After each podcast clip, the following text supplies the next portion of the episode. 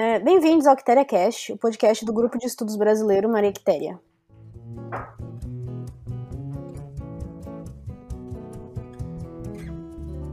O Grupo de Estudos Brasileiros Maria Quitéria, o nosso querido Maria Quitéria, nasceu em 2019 por iniciativa de estudantes brasileiros ligados à Universidade de Coimbra e tem como objetivo ampliar o debate e instigar o aprofundamento de conteúdos relacionados ao Brasil nas mais diversas áreas do conhecimento.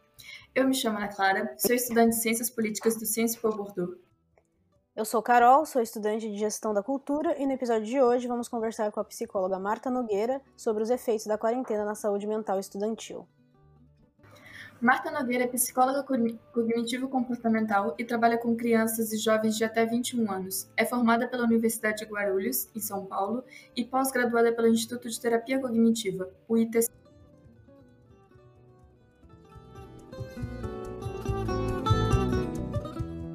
Muito obrigada, Marta, pela sua presença no KitariaCast. A equipe toda está muito feliz em poder usar esse espaço para aprender mais sobre saúde mental. Então, vamos começar as perguntas e a gente gostaria de começar perguntando um pouco sobre sua metodologia de tratamento. A gente pesquisou aqui, viu que você aplica a terapia cognitivo-comportamental, ou TCC, e a gente queria saber um pouquinho como é que ela funciona e como é que você chegou nesse formato de tratamento. É, muito obrigada pela, pelo convite carinhoso, né? Como eu estava falando nos bastidores com a Ana Clara, eu fico muito feliz de participar de um projeto que vem de uma juventude que tem uma cabeça aberta para entender que transtornos mentais são condições importantes de serem visitadas e revisitadas, que nós temos que olhar para isso, que não é que como é algo invisível, as pessoas acabam não entendendo quanto dói, quanto machuca, ou quanto de prejuízos isso traz, né?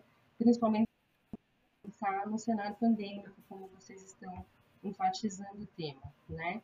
Eu vou começar respondendo brevemente como eu cheguei nesse modelo e eu explico um pouquinho do que é a terapia cognitivo-comportamental, né? A minha formação básica, ela veio da psicanálise, né? Quase todas as faculdades, elas têm essa esse enquadre, né? Porque tudo começou com Freud, então é um pouco é um pouco negacionista da parte de qualquer psicólogo de qualquer área negar o início de tudo que foi com Freud e foi com psicanálise, né? E nos anos de, de formação, o aluno de psicologia, né, e falando de mim especificamente, ele vai encontrando o conceito teórico, né, a linha teórica de psicologia que mais se parece com ele mesmo. A gente tem no Brasil cerca de 400 linhas diferentes, né? Eu não sei dizer para vocês quantas tem no mundo, essa informação eu não tenho. Mas o que me chamou a atenção foi que até o fim da faculdade eu já me sentia uma psicóloga rogeriana, né? Que é a linha que trabalha com a psicologia humanista, centrada, centrada no cliente, né? É, depois, né, de ter muito contato com essa linha mais humanista, com rogeriana, eu fui trabalhar com as crianças, né? E eu trabalho especificamente com crianças com TEAs, transtorno de espectro autismo, e TDAH, que é o transtorno de atenção e hiperatividade. E a linha que eu cultivava, que era humanista, ela não dava conta desse trabalho. Então, eu fui atrás de linhas que podiam me ajudar a conduzir melhor o tratamento infantil, que ele tivesse mais resultados para a saúde mental da criança, para a saúde mental da família, para que ela conseguisse ter funções é, onde ela se sentisse pertencente aos grupos, se sentisse amada, se sentisse querida. E aí eu cheguei na terapia cognitivo comportamental, né, que foi a que me deu uma base muito mais concreta, né, para trabalhar as crianças, para trabalhar os adolescentes e os jovens adultos e fazer um paralelo com o que a gente chama de orientação parental, né, orientar os pais. E a, a terapia cognitiva comportamental, ela meio que eu me apaixonei por ela, de verdade, assim, me identifico com essa linha, porque ela é uma terapia semi-dirigida, então ela é uma terapia onde você vai chegar no consultório e o psicólogo, que é terapeuta cognitivo comportamental, ele tem uma mesa, ele não tem um divã, né? Porque ele, a gente usa muito material ilustrativo com as crianças e com os adolescentes e com os adultos também né? A gente faz uma agenda, né? Então o paciente traz o problema dele e eu já preparei para ele. Então, essa forma de, de comunicação, né, ela me deixou, me, me fez me pertencer um pouco mais à questão da terapia, né? Eu saio daquele modelo clínico onde o paciente chega, fala, fala, fala, e eu começo a poder ajudar ele a entender essa fala dele, esses pensamentos, né? A terapia cognitiva comportamental, ela nasceu nos Estados Unidos, ela foi fundada pelo Aaron Beck, e o que que ele fez? A tentativa dele foi é, trazer o modelo da psicanálise para a ciência, ele queria transformar a psicologia em ciência, a psicanálise em ciência. E aí tem toda uma história que a gente ficaria muito tempo aqui falando sobre isso, que a sociedade de psicologia disse que aquilo não, a sociedade de psicanálise disse que aquilo talvez não serviria. E aí ele foi estudar do jeito dele e fundou a terapia cognitiva comportamental, que nasceu aí de alguns, é, de muita coisa que o Freud aí no passado fez. Né? A gente brinca que é, o Beck ele deixou o caminho mais curto, né? Então, qual que é o, o objetivo da terapia cognitiva? Né? O objetivo dela é regulação emocional. Então, o paciente chega muito ansioso, muito triste, né? Então, a ideia é que ele aprenda a regular essa emoção, né? Eu vou dar um exemplo que eu dou para as crianças, elas gostam bastante, né? Então, é como se você tivesse um radinho dentro de você e ele tem um volume. Se a sua emoção está muito aumentada, né? A ideia é que você possa ir lá no controle desse botãozinho de volume e baixar ela um pouquinho para ela não te fazer mal. Porque, de fato, todas as emoções são normais e são importantes de ser vividas, né? Um outro exemplo que eu gosto de usar bastante é quando você perde uma pessoa, nesse momento de muitas perdas. Imagina se você não pudesse ficar triste. Se fosse errado ficar triste. Como você ia viver o luto? Né? Então, esse é o primeiro objetivo, né? Regulação emocional. E o Beck trabalha com três linhas de regulação emocional, que só para informação teórica a gente chama de desamor, desvalor e desamparo. E a gente identifica qual, que, qual, qual esquema esse paciente se encaixa e vai trabalhar essas regulações. O segundo objetivo é a flexibilidade cognitiva. O que é a flexibilidade cognitiva? que a gente não seja rígido, que a gente não tenha só um pensamento para o mesmo problema. Né? Então, é como se você é, pudesse trocar uma caneta, né? imagina que seu pensamento é tão duro quanto uma caneta. Se você for torcer ele, né, eu vou quebrar essa caneta.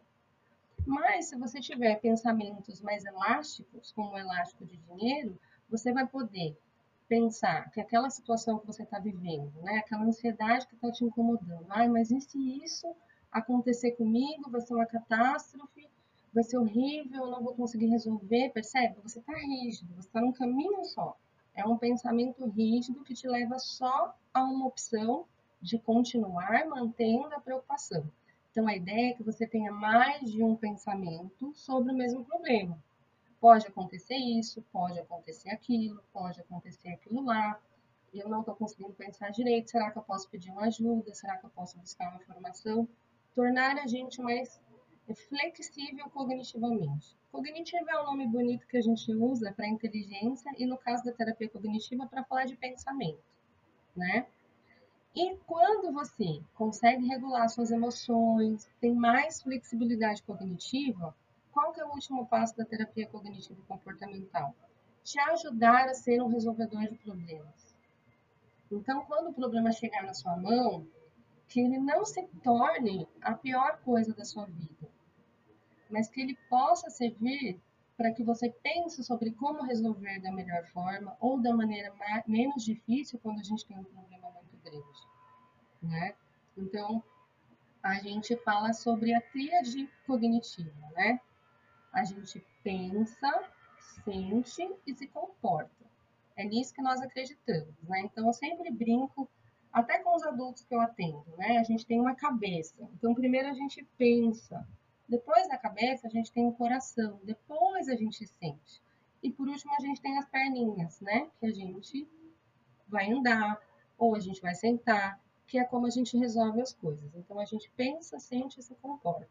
A teoria é, da, do modelo cognitivo, né? que é o pensamento, sentimento e comportamento, é provado até pela linha neurocientista, né? Os próprios neurocientistas, eles falam que você só produz uma emoção baseada num pensamento que vai produzir uma neuroquímica relacionada à emoção que você vai sentir. Amor, medo, alegria, solidão, raiva, ansiedade, né?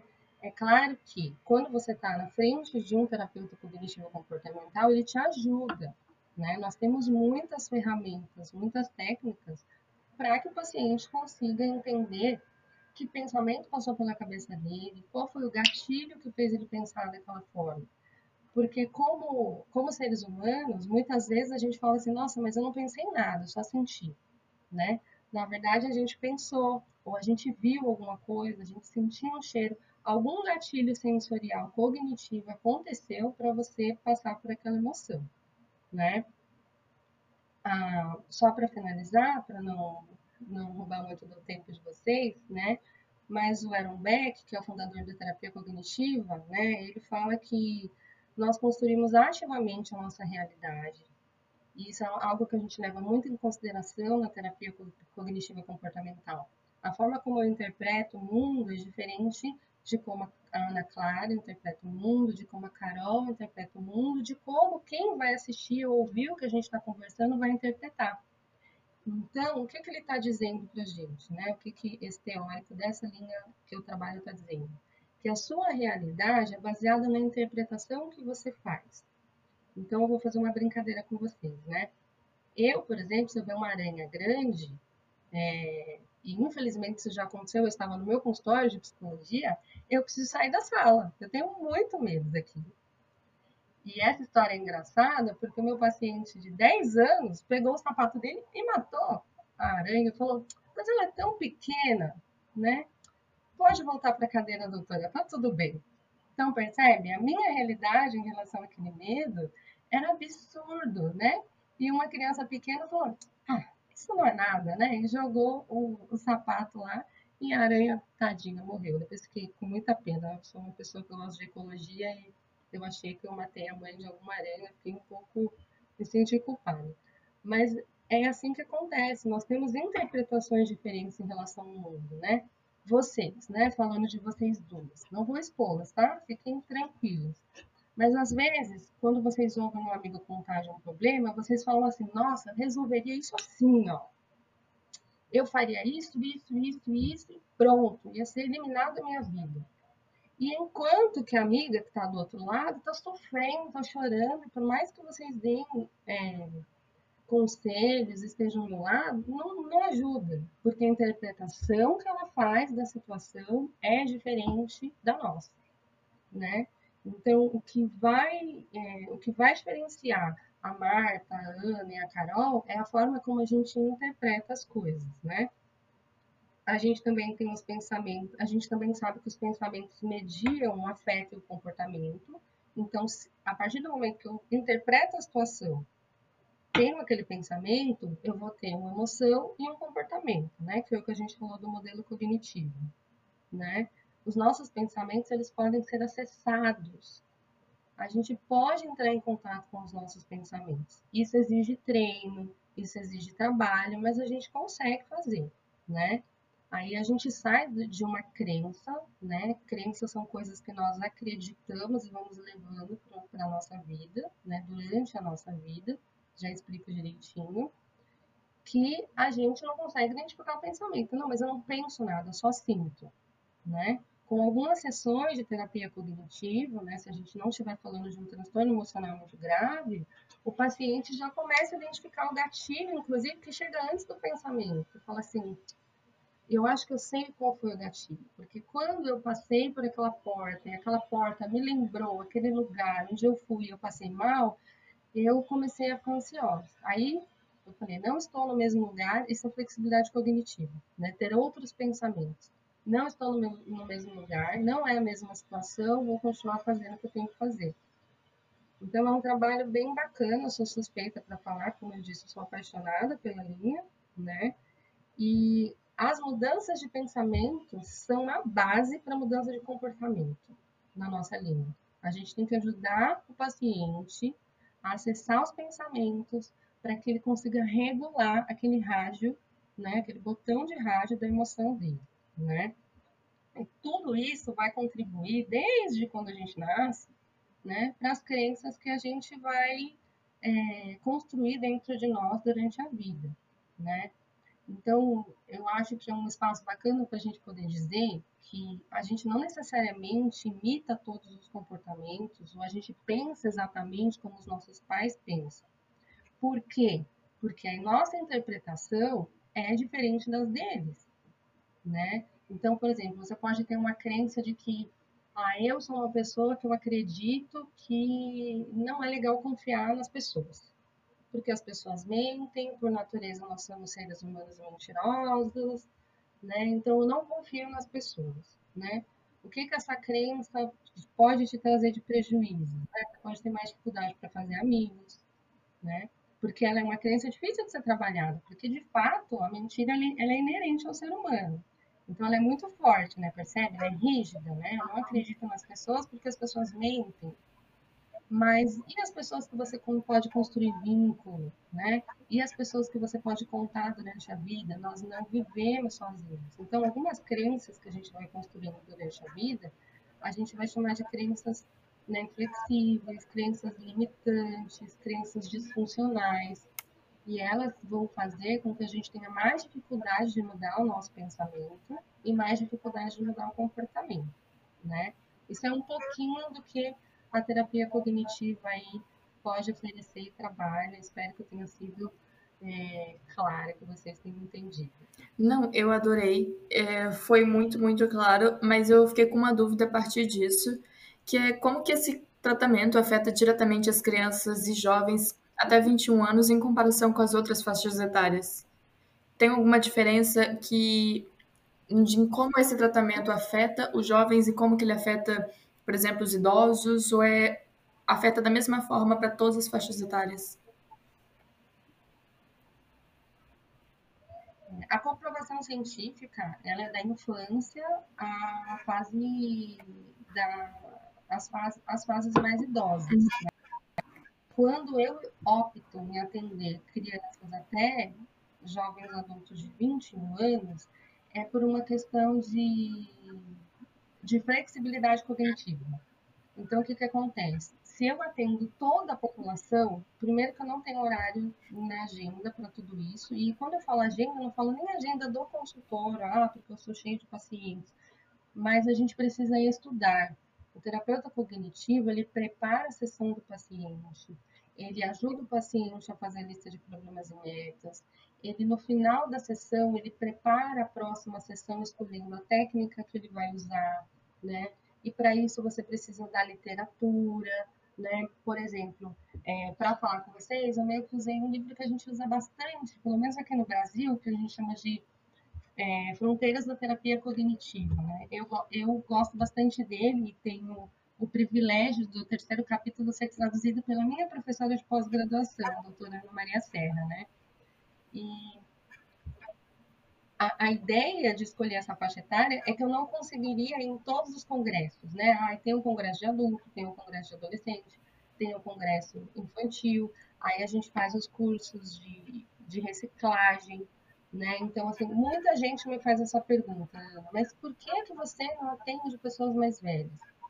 Porque eu não dou conta de estudar tudo isso, né?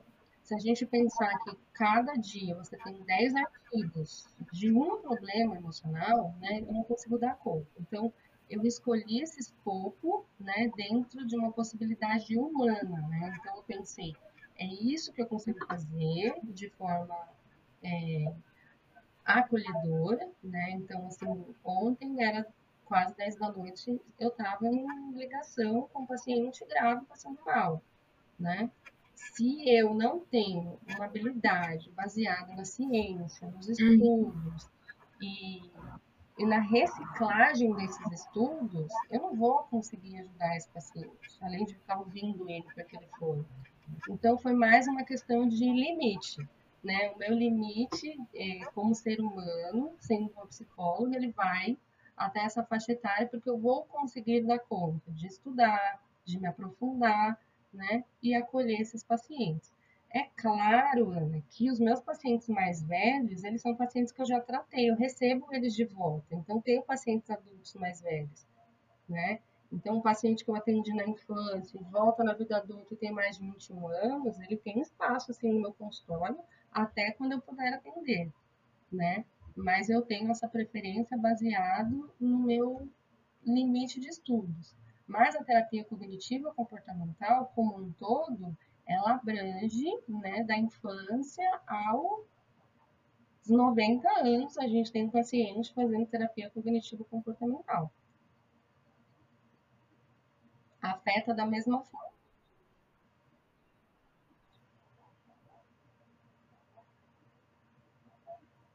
Então, Marta, pegando um pouquinho aquilo que você falou lá no início sobre a importância da gente discutir sobre a saúde mental, a gente sabe que esse ainda é um tópico muito tabu em muitos grupos sociais, na sociedade no geral.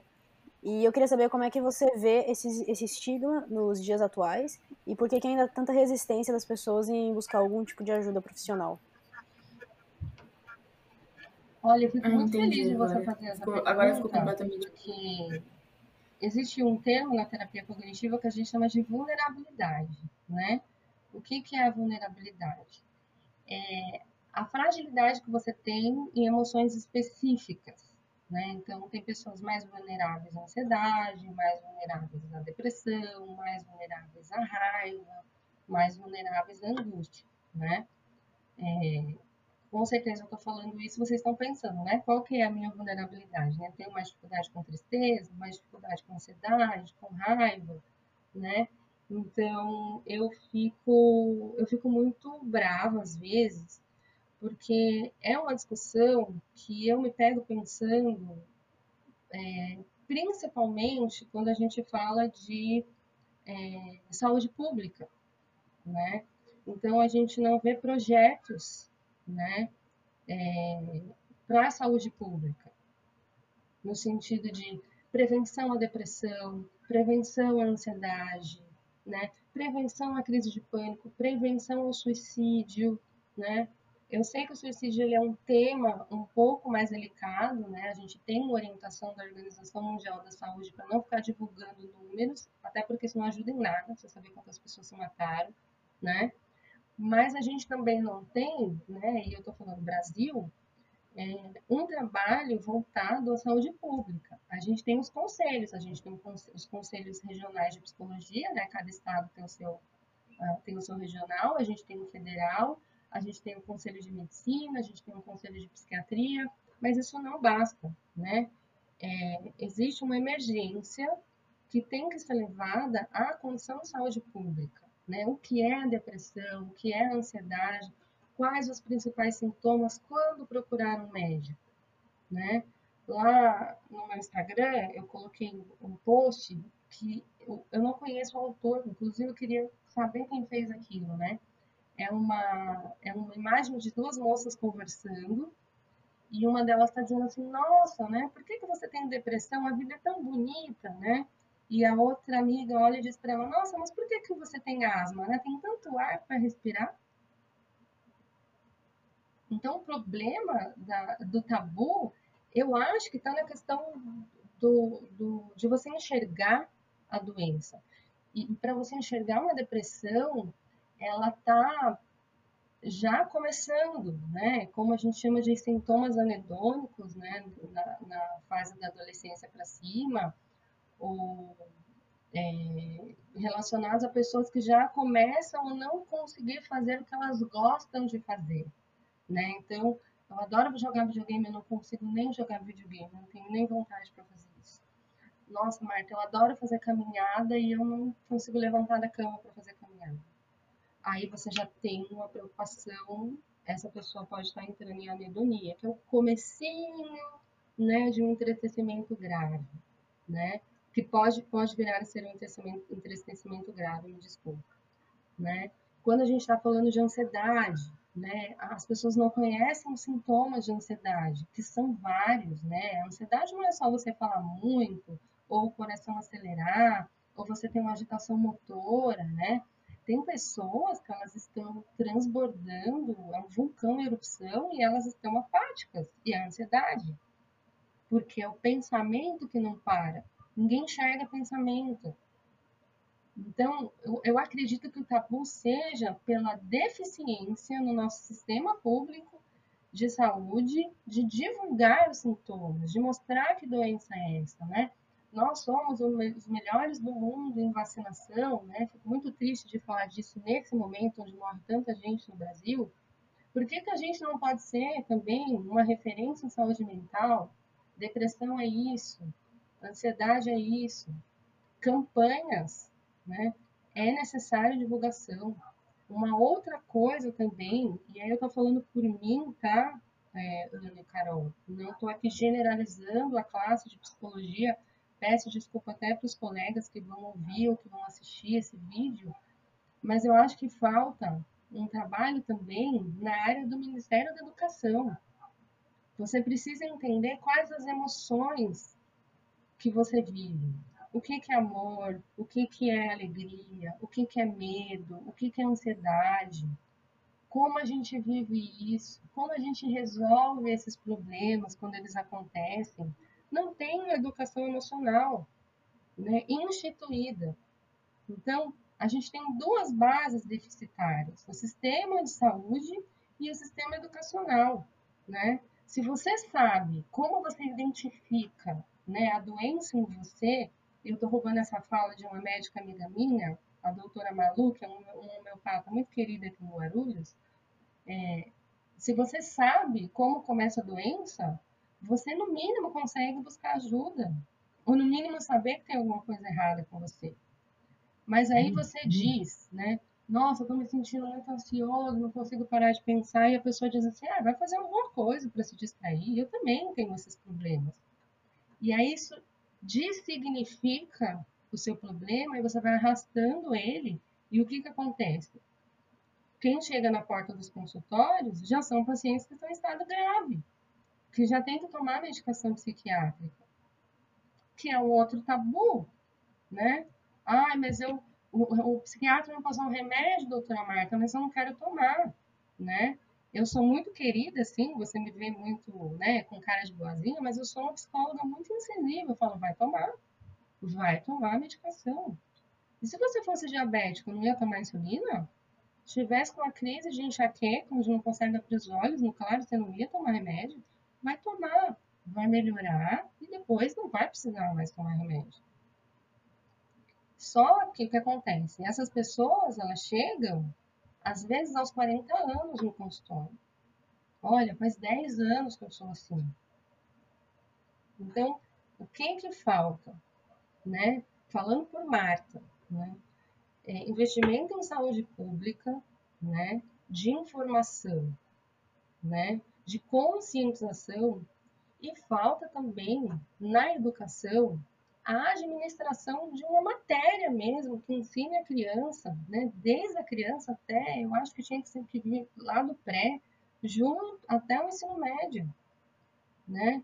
Vai resolver tudo? Não, não vai, mas a pessoa não vai ficar perdida. Quando você tem uma febre, você sabe que se você é uma criança, você vai ser levado a pediatra, né? Quando você tem uma dor no pé, você sabe que é um ortopedista. E quando meu coração está doendo? E quando eu tenho uma angústia que eu não sei o que, que é, quando eu não consigo dormir de preocupação, quem que vai me ajudar? Tem gente que não sabe, né? E aqui eu vai o meu muito obrigada aos médicos que fazem encaminhamentos psicológicos e psiquiátricos, porque às vezes é o clínico geral, é o ortopedista, é a ginecologista que fala, olha, que você tem um problema emocional, você precisa de ajuda, né? Que bom que nós temos essa parceria indireta, né? É, eu sei que existe uma um senso de que ah, psicólogo não fala com médico, né? Pessoalmente falando, eu tenho uma relação muito boa com os meus parceiros, sejam de qualquer quaisquer áreas, né? É, peço check-up, vai no clínico, vai no endócrino, quero saber se não tem um problema endocrinológico, porque às vezes não é depressão, é um problema de é, hormonal, né? Às vezes a depressão, vai ter que fazer terapia, dependendo do nível da depressão, a terapia psiquiatra, nós não temos um trabalho, né, que tenha sustentação, né, de base científica, né, e de base comercial. A gente tem que comercializar isso, né? Como funciona a depressão, como funciona a ansiedade, é, identificar os primeiros sintomas para reduzir o número de pessoas que, infelizmente, pensando no quadro catastrófico, chegam a se matar. Ninguém se mata para chamar atenção. Gente, isso é uma coisa que eu digo para todo mundo. Se você morreu, não tem mais plateia. Se você pensa assim, que quem se matou foi para chamar atenção, por favor, vá procurar informação, né? Ou não, ou pare de criticar pelo menos. Porque a pessoa que se mata, ela entende que aquela é a única solução para resolver os problemas dela. Ela já está toda destroçada, abalada, não tem esperança. E aí ela vai embora. Isso pode ser revertido, né? Com saúde pública, com educação. É uma esperança que eu tenho. Peço desculpas pela. Não, mas eu acho que a indignação está muito bem coisas. colocada porque a saúde mental é uma coisa muito importante, a gente precisa cuidar dela e às vezes ela é negligenciada. E eu queria perguntar exatamente sobre o momento que a gente está vivendo agora, da situação da pandemia. Você sente que com o impacto da pandemia da Covid-19 houve um aumento na procura de tratamento psicológicos e você percebe que esse cenário pandêmico está afetando negativamente ou está piorando o estado mental das pessoas?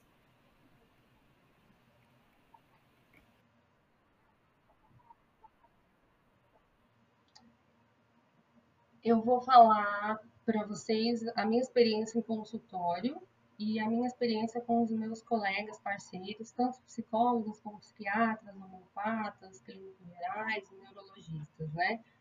Porque no futuro, Ana, a ciência vai mostrar para a gente os dados exatos, o que aconteceu, né? Nós temos aqui no Brasil o IPQ, é o Instituto de, de Psiquiatria, né?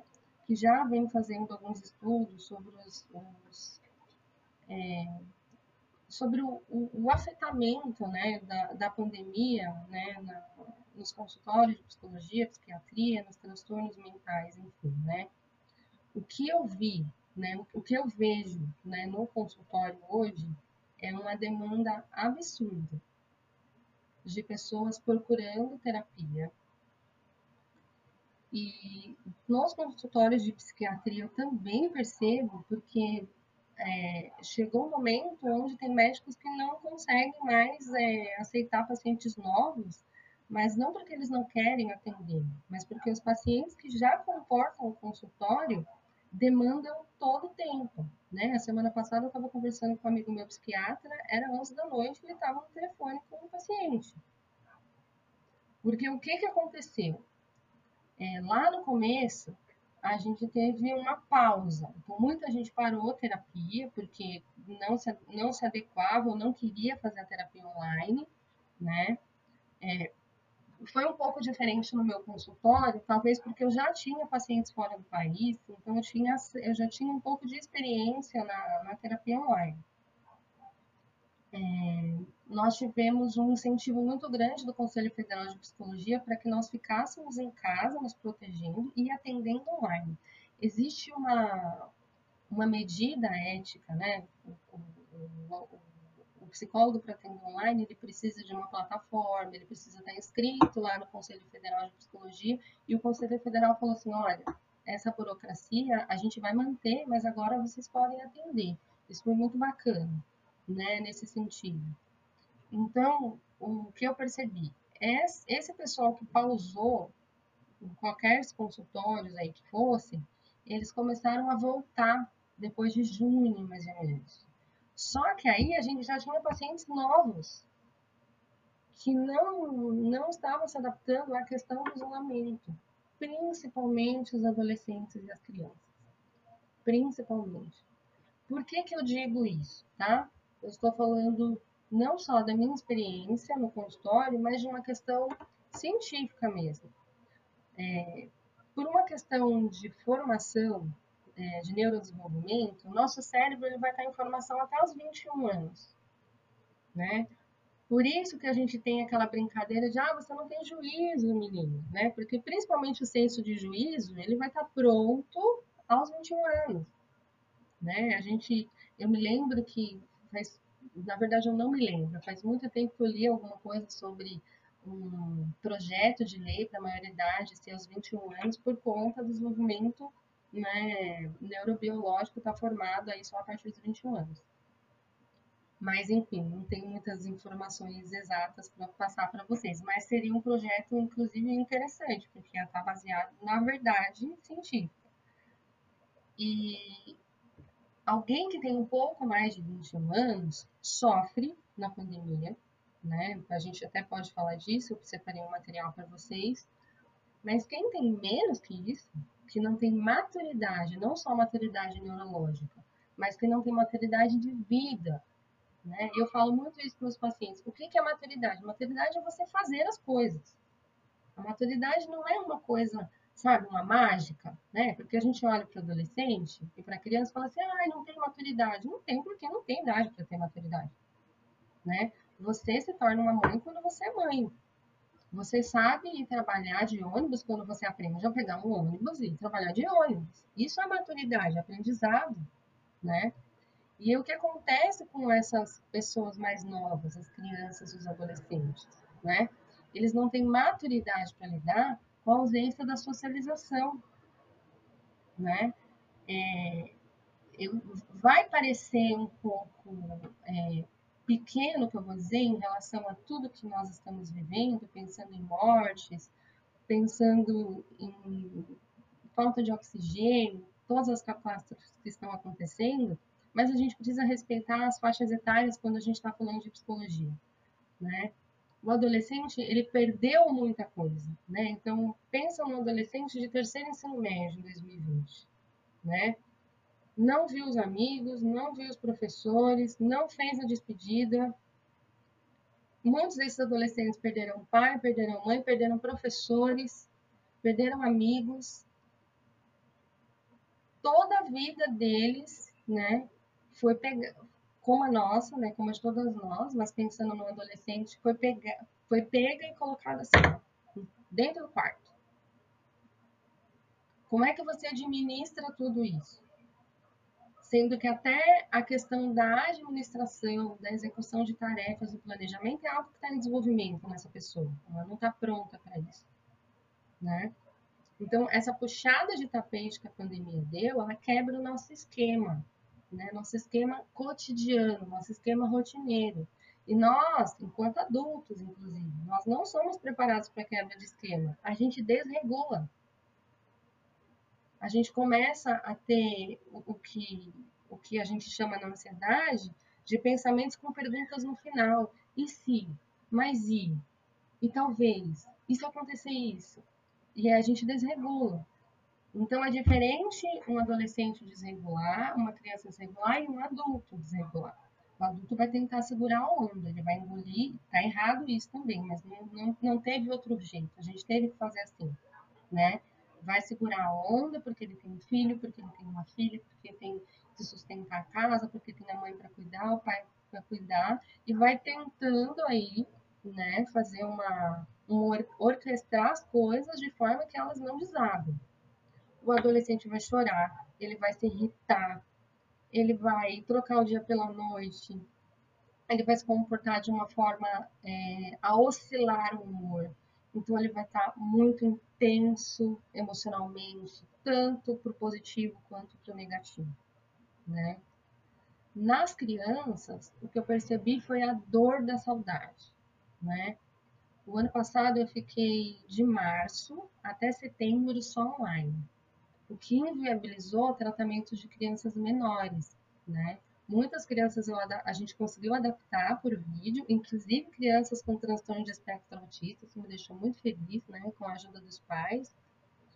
Mas algumas crianças não se adaptam, né? E quando eu voltei, o que eu mais ouvia dessas crianças era: eu tenho muita saudade da minha professora, eu tenho muita saudade do meu amigo. Eu não tenho mais amigos e crianças com pensamentos distorcidos. Os meus amigos não gostam mais de mim. Eles não me veem mais. O que é um pensamento distorcido ou um erro cognitivo, né, que a gente chama de terapia cognitiva? É quando a gente olha para uma situação e a gente interpreta ela de forma errada. E essa criança estava interpretando errado. O que, que ela pensou? Não vou mais para a escola, não brinco mais, não tenho mais amigos, eles não gostam mais de mim. Então, isso vai gerando é, um, uma marca nas emoções, né? Como eu falei lá na frente, para mudar o comportamento humano, você precisa mudar o pensamento, né? Para terapia cognitiva comportamental. Então, foi o que eu mais percebi. Pacientes medicalizados, né? Então, assim, adolescentes que a gente trabalhava é, com sem medicação, inclusive problemas, conflitos grandes, eles acabaram que com os mesmos problemas que no passado a gente fazia de uma forma muito tranquila, é, hoje a gente está tendo que medicar, porque eles estão anedônicos, né? A gente teve um pico de ansiedade muito grande no ano passado, né?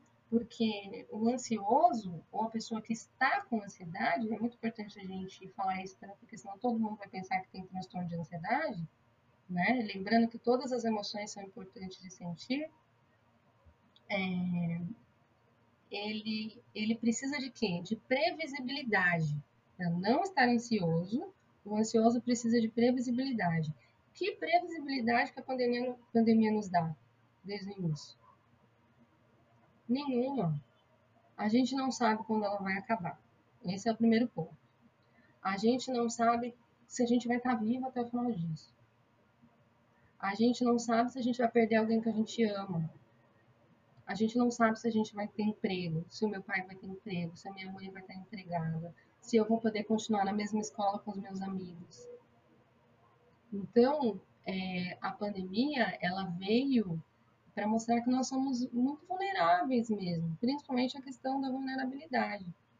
E eu acredito que esse excesso de ansiedade, ele está trazendo esses sintomas de anedonia, né? A gente começa a ficar entristecido, a gente está desesperançoso, porque a, a falta de previsibilidade, ela vem se mantendo, se arrastando, e aí você fica desesperançoso, né?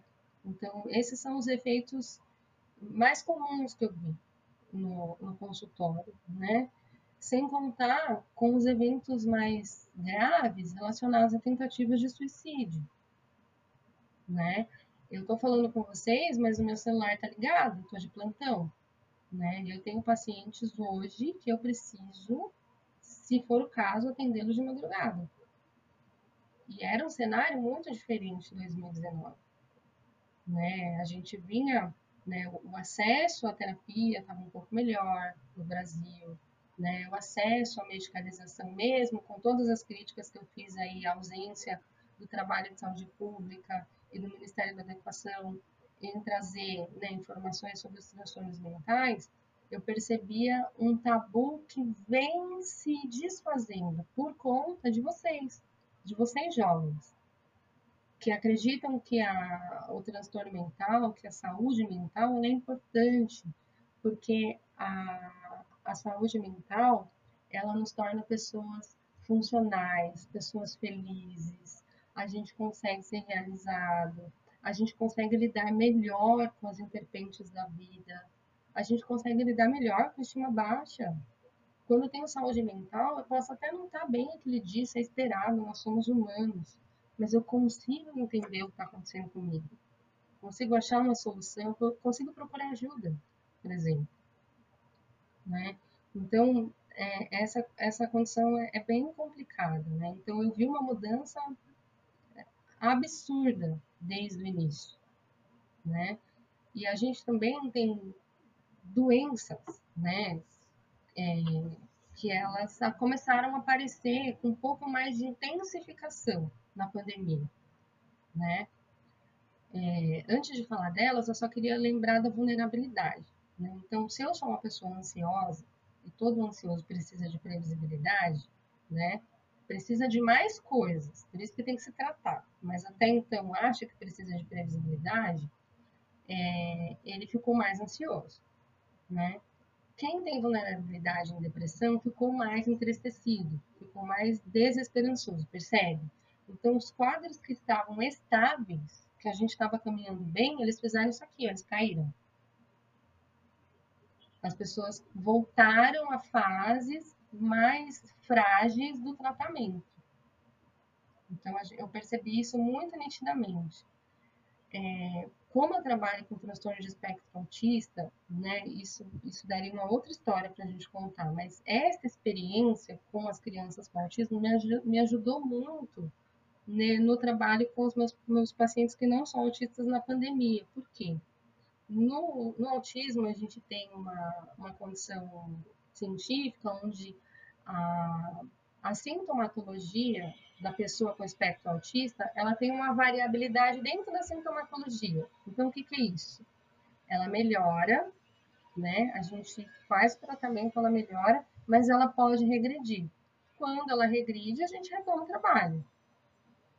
Então, quando eu vi os meus pacientes, pacientes de colegas, pacientes de colegas neurologistas e psiquiatras, enfim, de várias áreas, começarem a regredir, né, eu respirei fundo e falei assim: eu sei como eu tenho que fazer.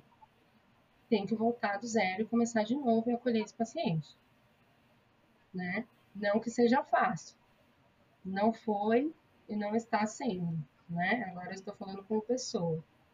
Mas voltando às outras questões que afetam, distúrbios alimentares, né? Então você tem obesidade, né? Falando muito alto aí, não só pela dificuldade de sair de casa fazer uma atividade física, mas pelo ócio, pela ansiedade, acaba se comendo, comendo muito mais.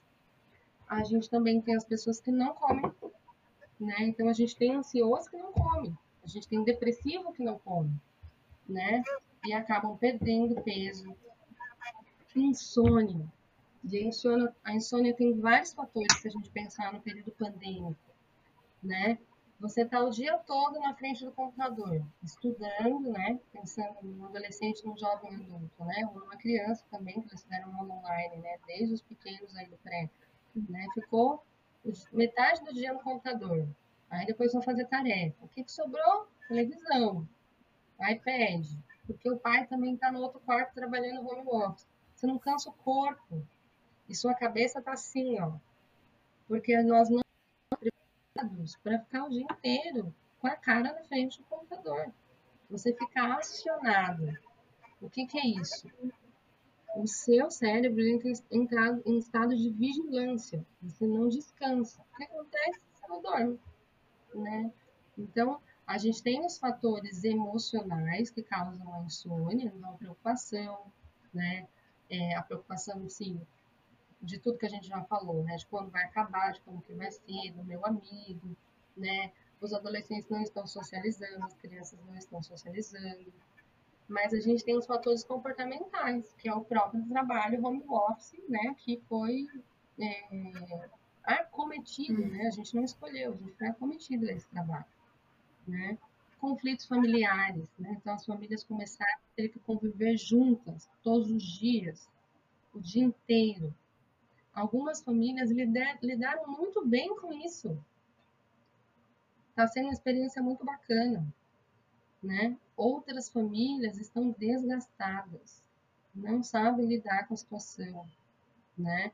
Então essa adaptação, ela pode provocar estresse, pode provocar ansiedade, pode trazer sintomas emocionais, não necessariamente você precisa ter um transtorno, né? mas sintomas emocionais que vão atrapalhar na sua condição, né? Alcoolismo, né? O consumo de álcool aumentou na pandemia. Ah, eu, eu não sei se eu posso falar isso aqui, mas eu gostaria muito de lembrar. A violência doméstica, ela é um fenômeno da, da pandemia. E para mim, ela não é só um problema emocional, ela é um problema emocional, físico, social, político. Essa mãe tem um filho, ela tem que cuidar dele, e às vezes ela não pode sair de casa porque o que vai ser dessa criança? Quem aguenta viver nessa condição emocional? Né? Então eu entendo né, a, a, violência doméstica, apesar de não ser da área, né, como um fenômeno assim, da, agravante da pandemia, né? não só pelos números, mas pelo fato em si. Né?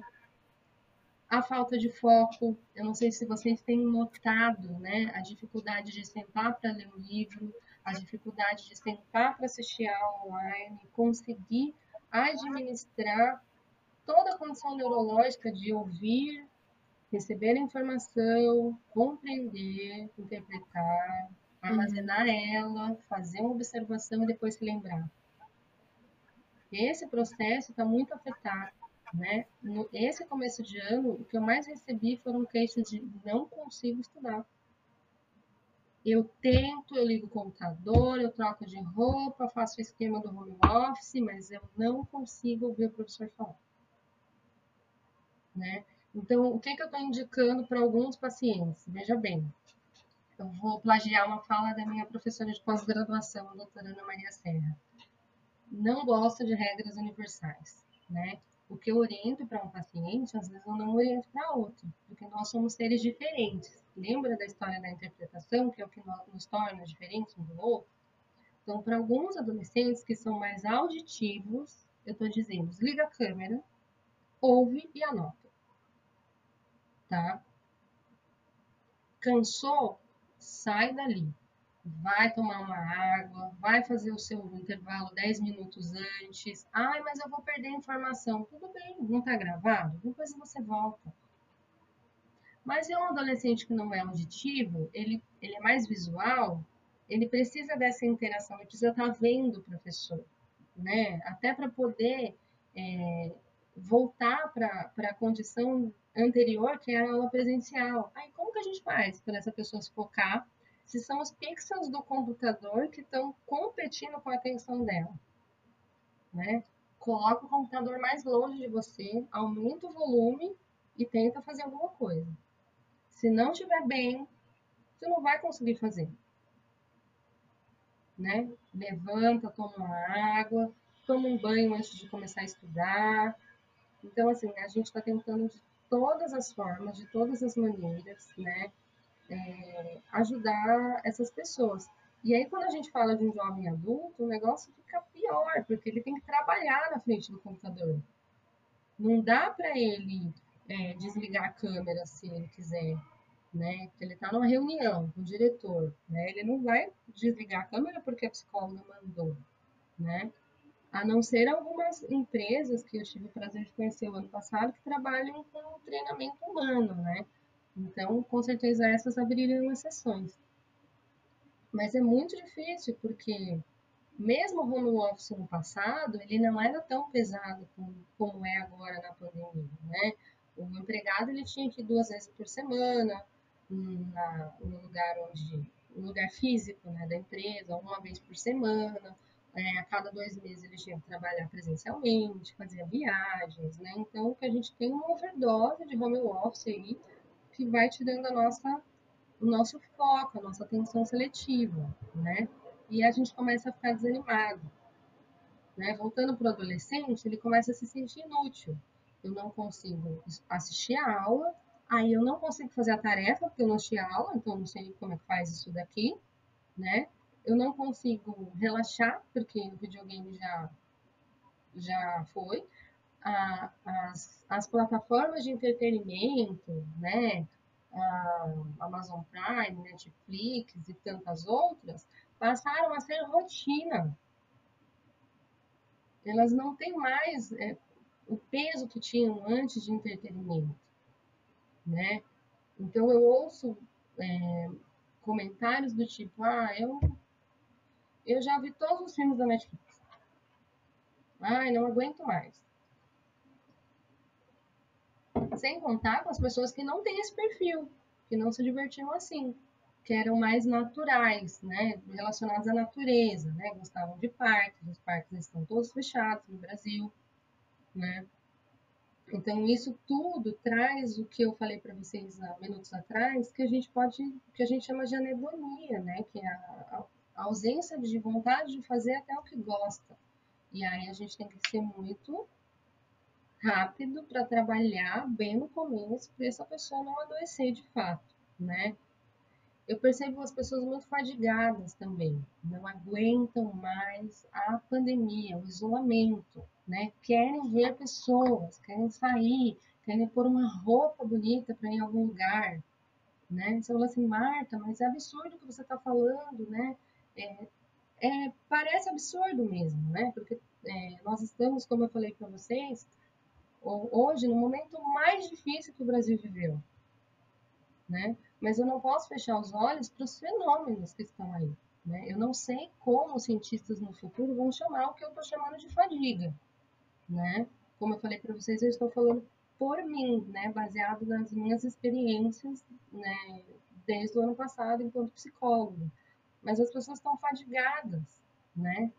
E a gente tem um outro cenário que ninguém fala. A gente tem favelas e a gente tem pessoas que moram aí é, é, essa semana eu vi uma entrevista de uma mãe que tem 10 filhos. Ela mora num barraco de um cômodo. Como ela faz isolamento? Então, percebe? A gente tem uma fadiga relacionada a uma classe né, que sente falta de lazer, e a gente tem uma fadiga de uma classe que não tinha lazer e não tem o que fazer. Né? Então, percebe? São problemas emocionais é, não estruturados. O que, que eu quero dizer com isso? Eles acontecem com quem tem poder aquisitivo, com quem não tem poder aquisitivo. Então, por isso, a minha indignação em relação à saúde pública. Precisamos tratar as pessoas, todas elas, todas, né? Vamos lembrar a Declaração dos Direitos Humanos. Todos nós temos direito a tratamento. Todos, né? Mas, enfim, não quero fazer um discurso político, né? Essa fadiga, né, da, da ausência da socialização, é, eu acabei fazendo, né? Essa fadiga da ausência da socialização, ela, ela mexe também com o nosso organismo neurológico. Então, a gente não, a gente não desenvolve, não trabalha, né? Não sei como um neurocientista falaria né, de uma forma muito mais clara do que eu estou falando, peço desculpas, mas a gente não produz como deveria é, neurotransmissores como citocina, como a dopamina, que são neurotransmissores que vão nos fazer né, ficar satisfeitos, ficar felizes, que fazem parte do desenvolvimento humano, como todos os outros neurotransmissores, né? A gente também tem como como problema né, o luto patológico. O que, que é o luto patológico, Marta? Então, o luto é quando a gente perde uma pessoa, ela morreu, tá? Esse era o luto que a gente conhecia até 2019. Uma pessoa morreu e a gente vai passar um tempo de luto. O que, que é o luto? É um fenômeno onde você lida com a perda de uma pessoa querida que você nunca mais vai ver tá? Neste luto, até 2019, você sabia por que a pessoa tinha morrido, como ela tinha morrido, você ia ao enterro, você ia ao velório, você se despedia dela, você sabia que ela não estava bem, você podia correr no hospital. O que, que acontece hoje quando alguém morre? Não tem enterro, não tem velório. Os rituais de, é, de despedida nos foram tirados. Porque para se despedir de alguém, você pode morrer junto com ela daqui 21 dias, da mesma doença. Né? Então, você tem casos de mães que perderam filhos e o marido num período de um mês essa pessoa, eu tenho para mim, eu estou fazendo uma leitura mental porque eu não conheço esses casos pessoalmente, mas é, eu não sei nem se ela administrou essa perda ainda. É muita coisa. Você chegar na sua casa, não tem mais ninguém lá, só você. E você não soube como morreu, você não deu tchau, você abriu um saco para ter certeza se era mesmo seu filho, seu marido fecharam aquele saco e você vai ter que ter vida normal. Volta para o trabalho, vai cuidar da sua casa. Isso é horrível. Horrível.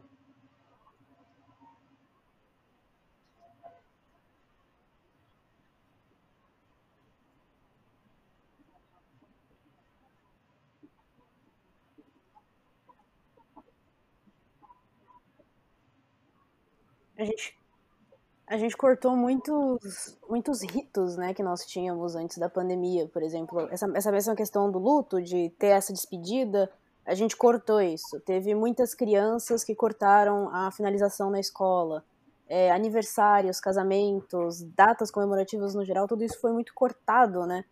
E, assim, é, eu acho que tem outra, outra questão muito importante dentro disso tudo que você está falando, que me veio quando você falou da pessoa que quer se vestir e sair pra, pra com uma roupa bonita, para ver outras pessoas, que vem junto disso um sentimento de culpa também, do tipo, eu não posso ter esse desejo, eu não posso ter essa vontade porque tem gente morrendo, tem gente que não tem essas condições, tem gente que tá sofrendo e, e bate essa sensação de culpa também. Então, é, são muitos, muitas camadas que a gente tem vivido dentro dessa pandemia que afetam a nossa saúde mental e afetam a Essa sociedade no geral, eu é acho. Fantástica, Carol. Que, que só estão é, contribuindo para piorar a, a nossa cabeça no geral. Então, acho que é exatamente isso. São muitas camadas, é muito complicado.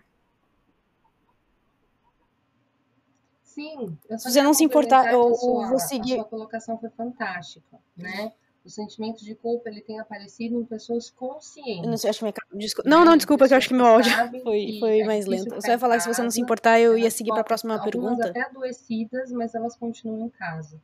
A, a proposta é a gente trocar a culpa pela resiliência, né? Fazer uma ressignificação dessa culpa e ser resiliente. Não é um trabalho fácil, mas é algo importante para se pensar.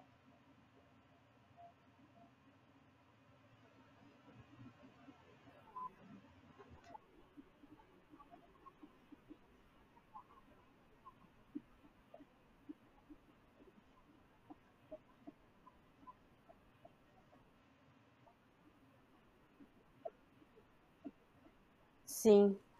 Então, eu vou pegar um pouquinho ali naquela questão que você estava falando sobre os jovens, os adolescentes na escola. Aqui na Universidade de Coimbra, a gente teve um estudo que foi realizado pela SOS Saúde Mental. Teve 1.484 respostas, a maior parte foram de estudantes portugueses, mas 47% dos alunos que estiveram nessa pesquisa é, referiram que se sentiram muito fragilizados nessa época da pandemia e 20% falaram ter pensamentos suicidas, o que eu acho um número muito alto, apesar de terem sido 1.484 e ter muito mais alunos na, na UC, eu acho que isso já demonstra assim, o quão grave está sendo a, a pandemia na saúde mental dos estudantes. E pegando bem naquilo que você falou das universidades mesmo, de, das dicas que você deu para, por exemplo, alunos mais auditivos, qual o papel você acha que as universidades e instituições de ensino no geral é, podem ter na, na desses números de alunos que estão se sentindo mais fragilizados né? mentalmente?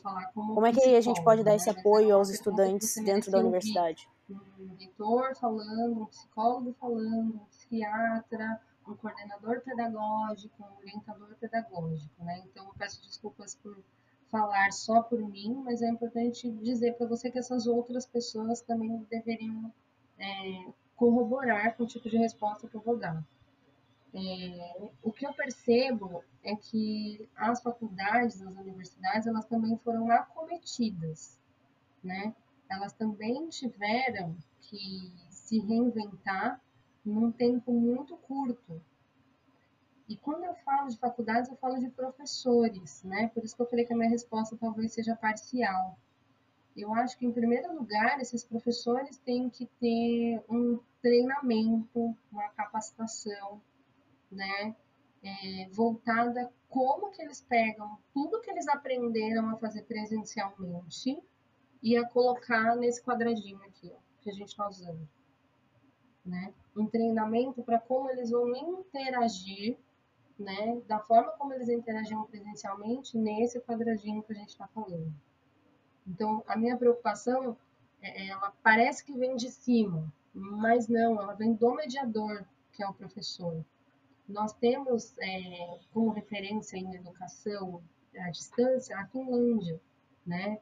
Eles, eles veem como a questão da, da educação à distância, né, o ensino híbrido, isso foi, é, foi inventado pelos, pelos finlandeses. Né? Eu não sei se de forma concreta o nome foi deles, né? mas desde 94 eles vêm colocando algum tipo de tecnologia híbrida na educação. E detalhe, Eles tiveram dificuldade no ano passado. E eles estão desde 94 nisso. O que, que aconteceu lá na Finlândia, tá? Aí eu vou roubar essa cena aí para dizer para vocês que eu acho que é o que tinha que acontecer no resto do mundo. Eles desenvolveram para esses professores uma equipe de suporte, não sei se esse foi o nome certo, tá? Onde o professor tinha com quem falar tecnicamente para ajudá-lo na online. O, e olha só, o aluno, aí agora a gente está falando do produto final, que é o aluno, né, da pessoa, é, da sua pergunta, né, Carol? E o aluno, ele também tinha um respaldo. Então, o aluno que não tinha o computador, ele tinha cedido um iPad, a escola cedia um iPad, um tablet ou um computador. Então, se você não tinha educação nas suas mãos, a escola ia lá e levava. O governo, enfim, ia lá e levava. Isso está acontecendo até hoje. E na retaguarda a gente tem um professor treinado, que mesmo treinado, quando tem dúvidas, tem suporte. Então, o que eu penso que as faculdades que fazer é treinar os professores, treinar o mediador, que é o responsável pelo conhecimento.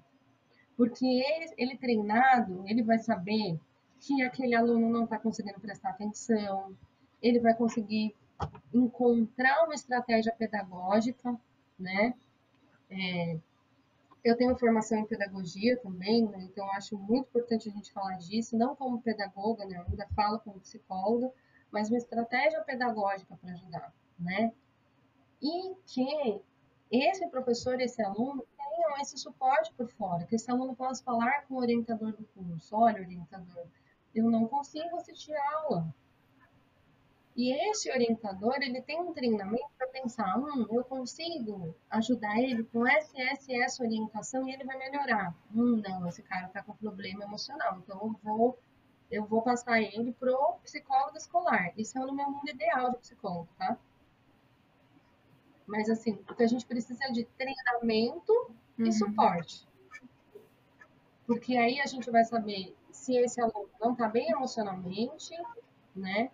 Ou se ele está com uma condição onde o emocional, de alguma forma, não está tão fragilizado, né? E as orientações pedagógicas vão ajudá-lo, né? Porque a pedagogia é o que nos faz aprender, é o que nos, nos mostra as estratégias de aprender e dá a possibilidade do professor a estratégia de ensinar.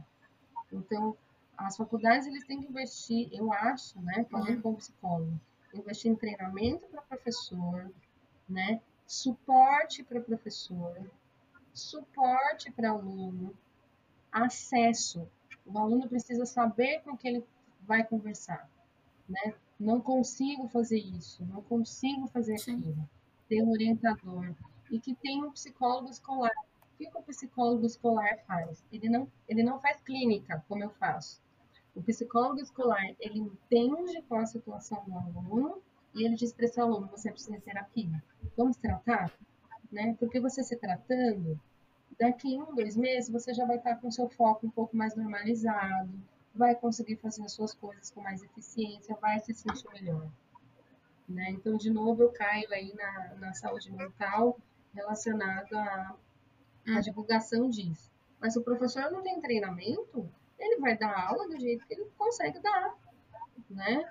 É, aqui no Brasil, a gente teve vários exemplos de professores da rede pública, assim, que eu, eu tenho meu respeito eterno, porque eu venho da rede pública, né? Eu me formei em escola pública no Brasil, e que usavam, sabe, que penduraram o celular numa cordinha aqui, fizeram uma lousa na parede, ó, foram dar aula para os alunos. Teve uma professora que apareceu no jornal, não vou lembrar o nome dela, mas a, a criança escreveu, né? Não fiz a tarefa, é emocionante, inclusive. Não fiz a tarefa porque ninguém me ajudou. Aí a professora escreveu: Eu, quando tudo isso acabar, eu vou te ajudar. Então, essas pessoas é, eu confesso que eu, toda vez que eu lembro eu fico emocionada. Mas você percebe, esse professor precisa de suporte né? Então, as, as, as universidades. Não, imagina, pode continuar. Eu só ia dizer que é, é treinamento para professor, suporte para professor, suporte para aluno, acesso, né, o orientador, o coordenador e um, um profissional, né, da psicologia, um, um médico, um psiquiatra, enfim, que saiba ali como funcionam os transtornos mentais e encaminhe esse aluno. Né? É claro que a faculdade não se responsabiliza pelo tratamento, mas ela vai dizer: você precisa, vai se tratar e vai monitorar. E aí, tá melhor? Precisa de alguma coisa? Né? Um assistente social, por exemplo, ajudaria muito, né? Porque aí a, a faculdade fala: esse aluno precisa de terapia. E o assistente social fala: mas ele não pode pagar. Como é que a gente faz? Né? Tem psicólogo na rede pública? Onde? Vamos procurar, vamos dar para ele o endereço na mão para ele, entendeu?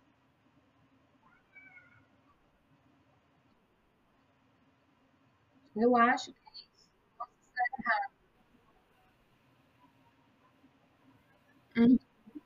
Eu falei, eu acho que é isso. Como a minha resposta é parcial, posso estar errada. Uhum.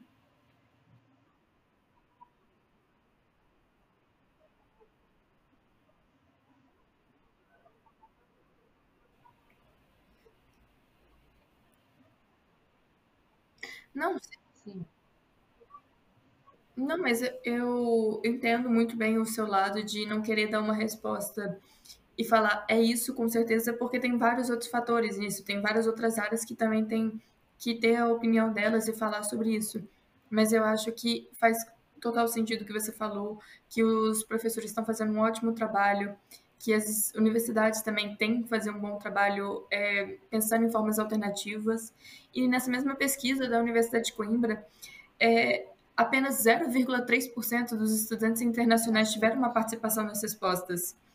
Isso é muito pouco para uma universidade que tem a maior quantidade de brasileiros em Portugal.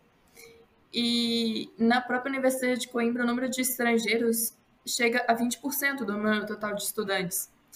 E aí eu queria perguntar em relação a isso, como lidar com essa situação pandêmica que afeta estudantes internacionais, que além de tudo encontram-se fora do, seu país de origem, foram encontram-se longe da família, de amigos, e ainda muitos estudantes têm uma situação financeira, uma, uma crise econômica que, que eles têm que lidar. Então, como gerenciar toda esse conjunto de problemas de distância, de isolamento, de crise, como que faz para é, gerenciar isso tudo? Aí em Portugal, né, eu penso nos, nos, brasileiros que eu conheço fora de Portugal, né, que são ou já foram meus pacientes, e em outros países do mundo. E, e eu tenho um carinho muito grande por essas pessoas, porque alguns deles perderam pais, aqui no Brasil, enquanto estavam do outro lado do território do planeta, né? E se, pro, se na psicologia isso é muito difícil se fazer, né? No sentido de que nem eu posso dar um abraço nessa pessoa, né? E você fala, Marta, você abraça pacientes? Eu abraço. A minha, a minha linha psicológica me permite. Estou, inclusive, né, morrendo de saudade dos abraços que eu dava e que eu ganhava, né?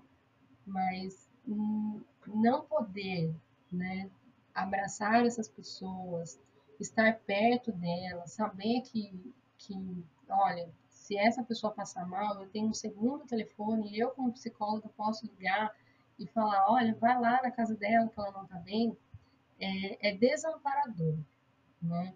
Então, o, o trabalho que tem que ser feito, eu acho que ele envolve muito a assistência social, né?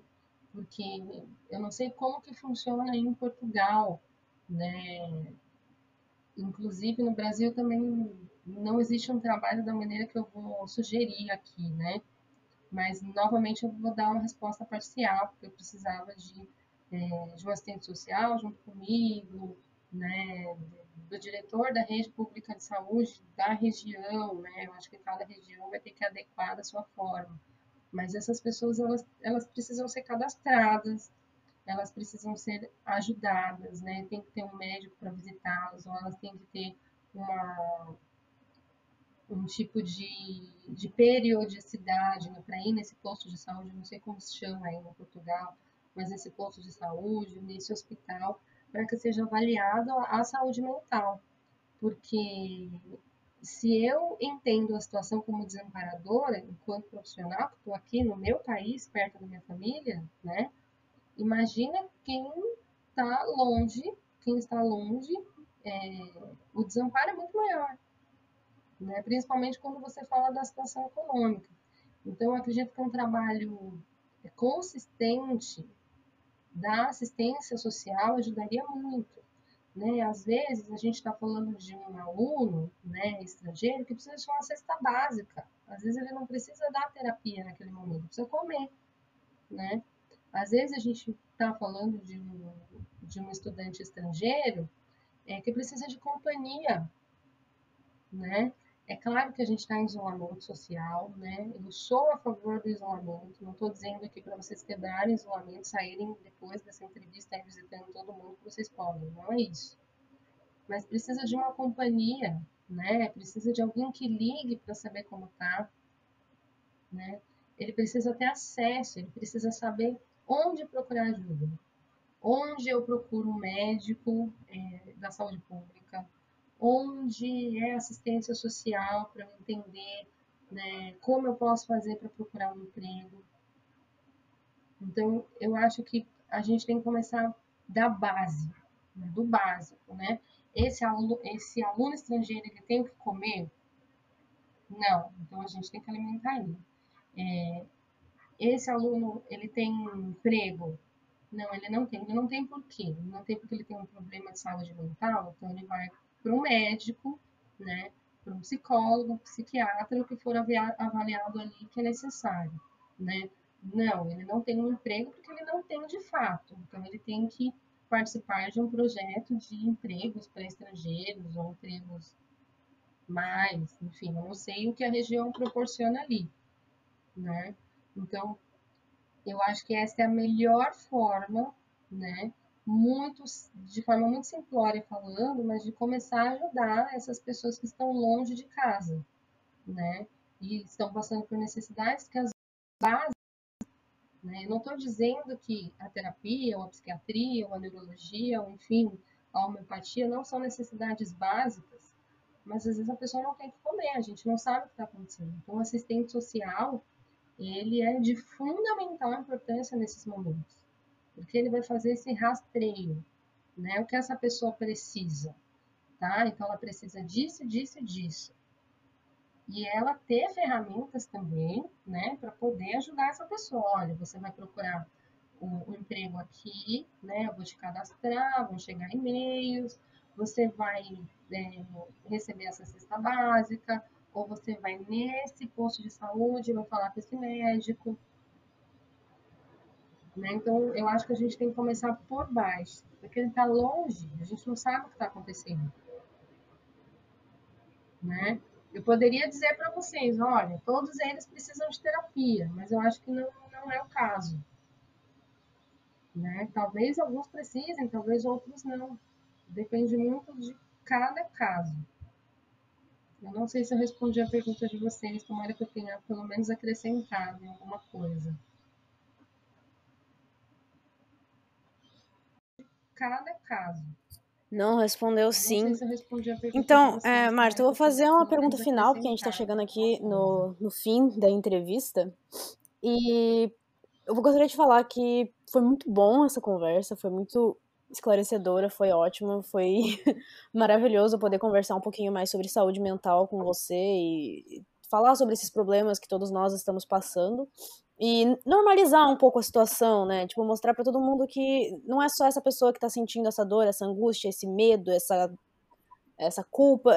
Todos nós estamos nos sentindo fragilizados nesse momento e todos nós podemos nos apoiar uns aos outros e nos ajudar a melhorar e tentar ficar mais saudáveis e mais mentalmente felizes nesses momentos tão complicados que estamos vivendo agora, mesmo sendo tão difícil.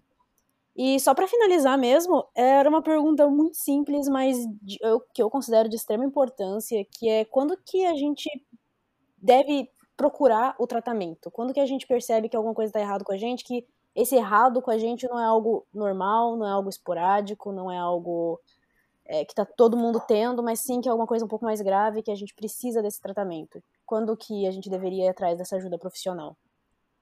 Tem uma importância. Vou fazer uma brincadeira com você que eu faço com, com os meus pacientes, tá? De todas as faixas etárias. Se a sua pergunta tivesse um tamanho de importância, Carol, ela não ia caber aqui no meu escritório, porque ela é muito grande. Né? Esse é um exercício que, que, eu, que eu tento mostrar para os pacientes, às vezes, o tamanho da conquista deles, né? o tamanho da alegria deles. Né? Né? Se tivesse um tamanho, o amor que você tem por determinada pessoa caberia nesse lugar? Né? Então, acho que a, sua pergunta é de tamanho importância que ela não cabe né, nos, nos, nossos escritórios. Assim, ela é muito importante. E ela é base fundamental da, da ajuda né, e apoio à saúde mental. Eu vou tentar ser bem curta, né, que nós estamos no final. É, eu vou começar falando pelas pessoas que perdem pessoas na pandemia, tá?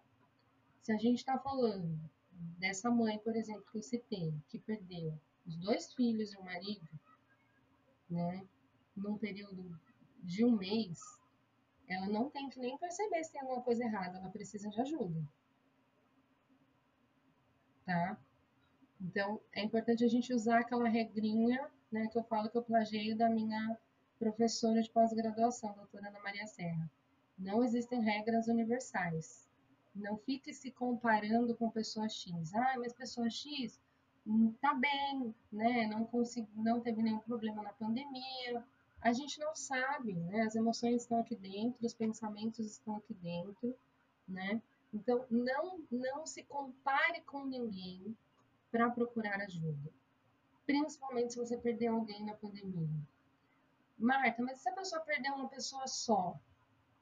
Isso é muito relativo, porque eu conheço pessoas que tiveram um parente internado 40 dias. Eles ficaram 40 dias sem ver o parente. A última vez que eles viram, o cara estava entubado.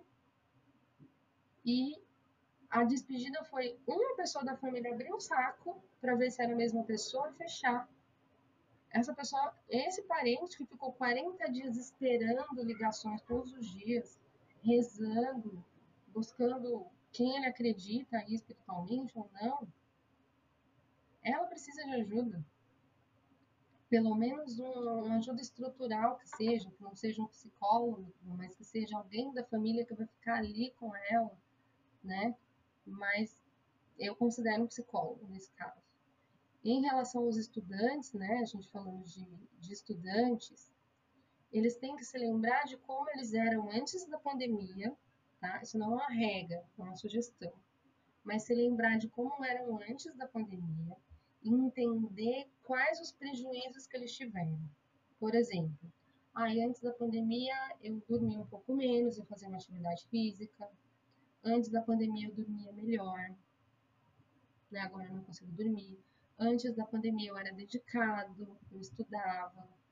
Antes da pandemia eu conseguia falar sobre as minhas emoções. E entender se esses prejuízos que estão o afetando, né, é, eles vão ser, eu chamo isso de, eles vão espirrar em outras áreas. Né? Então, eu não durmo bem, tenho um dia péssimo, não consigo estudar, né? Não tenho nem vontade de ligar para mim, né? Eu choro um dia sim, um dia não. E eu não sei por que, que eu estou chorando desse jeito, né? Ah, eu tenho muita vontade de sair e eu não posso nem falar para as pessoas que eu estou sofrendo que eu não consigo sair. Busque ajuda, né? ideação suicida, pensamentos de morte, não acumule pensamentos de morte, procure ajuda profissional. Né? A gente tem graus né, para avaliar a questão do, é, do suicídio. Mas o grau 1 a gente já entende como grave. Eu penso em me matar. Não sei como. mas eu queria sumir, eu não aguento mais. Procure ajuda profissional, né? Eu sei que é muito difícil, nós somos muito julgados, os profissionais da área da saúde são julgados, inclusive, mas nós estamos aqui, né, tentando nos fortalecer também, porque nós estamos abalados. É muito difícil para nós ver pacientes regredindo, ver consultórios enchendo, mas nós estamos aqui para cuidar de vocês. Procurem ajuda.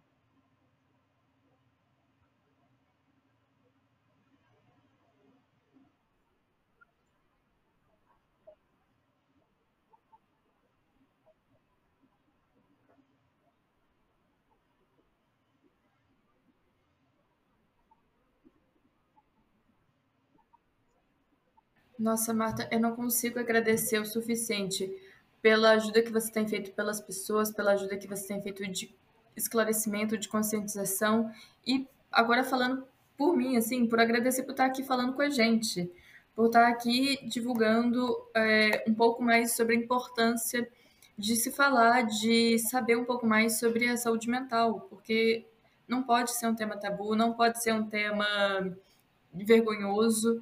E eu queria agradecer, então, por essa oportunidade de conversarmos sobre esse tema muito tão importante, mesmo, tão essencial. Foi, foi, um prazer ter, ela, ter você aqui uh, no KiteraCast. E Pode falar, Carol. Muito, muito eu, obrigada. Eu interrompi você, desculpa. Eu sou uma psicóloga tagarela. Pode continuar.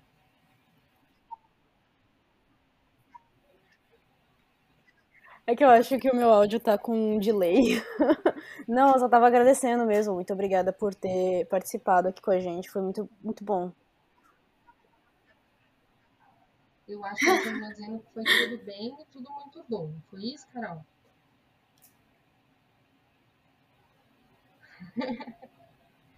Eu, mais uma vez, eu agradeço vocês a dar um espaço. Tudo bem? Eu, eu acho que tá com delay meu áudio. importância a psicologia no Brasil e no mundo, né?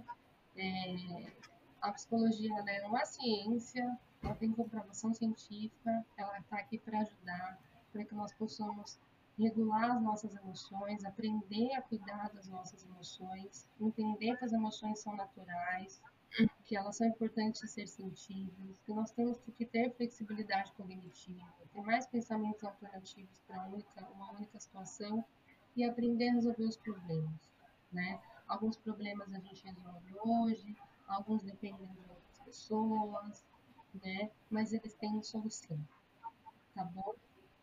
Muito obrigada mesmo, de coração. Um ótimo trabalho para vocês. Continuem trabalhando. Precisamos de pessoas como vocês para tornar o mundo, o mundo com menos tabus. Então, para você ouvinte, obrigada por nos acompanhar em mais um episódio do KiteriaCast. Se você gostou desse conteúdo, dá uma força para nós e compartilhe a palavra do KiteriaCast com seus amigos, com a família e também nas suas redes sociais para atingir as inimigas. Convidamos a todos que nos sigam nas redes sociais, no nosso Instagram e na nossa página do Facebook, de maneira que você possa acompanhar não só os nossos podcasts, como todos os outros projetos do Grupo de Também Estudos Maria todos a compartilhar com a gente sobre o que acharam deste episódio. Ainda vamos divulgar o link da nossa vaquinha online. Como somos um grupo independente, não temos patrocinadores que custeiam nossos eventos e projetos, portanto, contamos com a colaboração dos nossos seguidores para nos ajudar a arrecadar recursos suficientes para manter nosso conteúdo ativo, com qualidade e bem atualizado. E não se esqueçam de comentar e opinar sobre o que aprenderam com esse episódio no post do Instagram do Maria Quitéria. E ainda de seguir as redes sociais da psicóloga Marta E por fim, agradecemos a todos que nos ouviram até aqui e nos encontraremos novamente no próximo episódio do Quitéria Cast. Até lá! Até lá!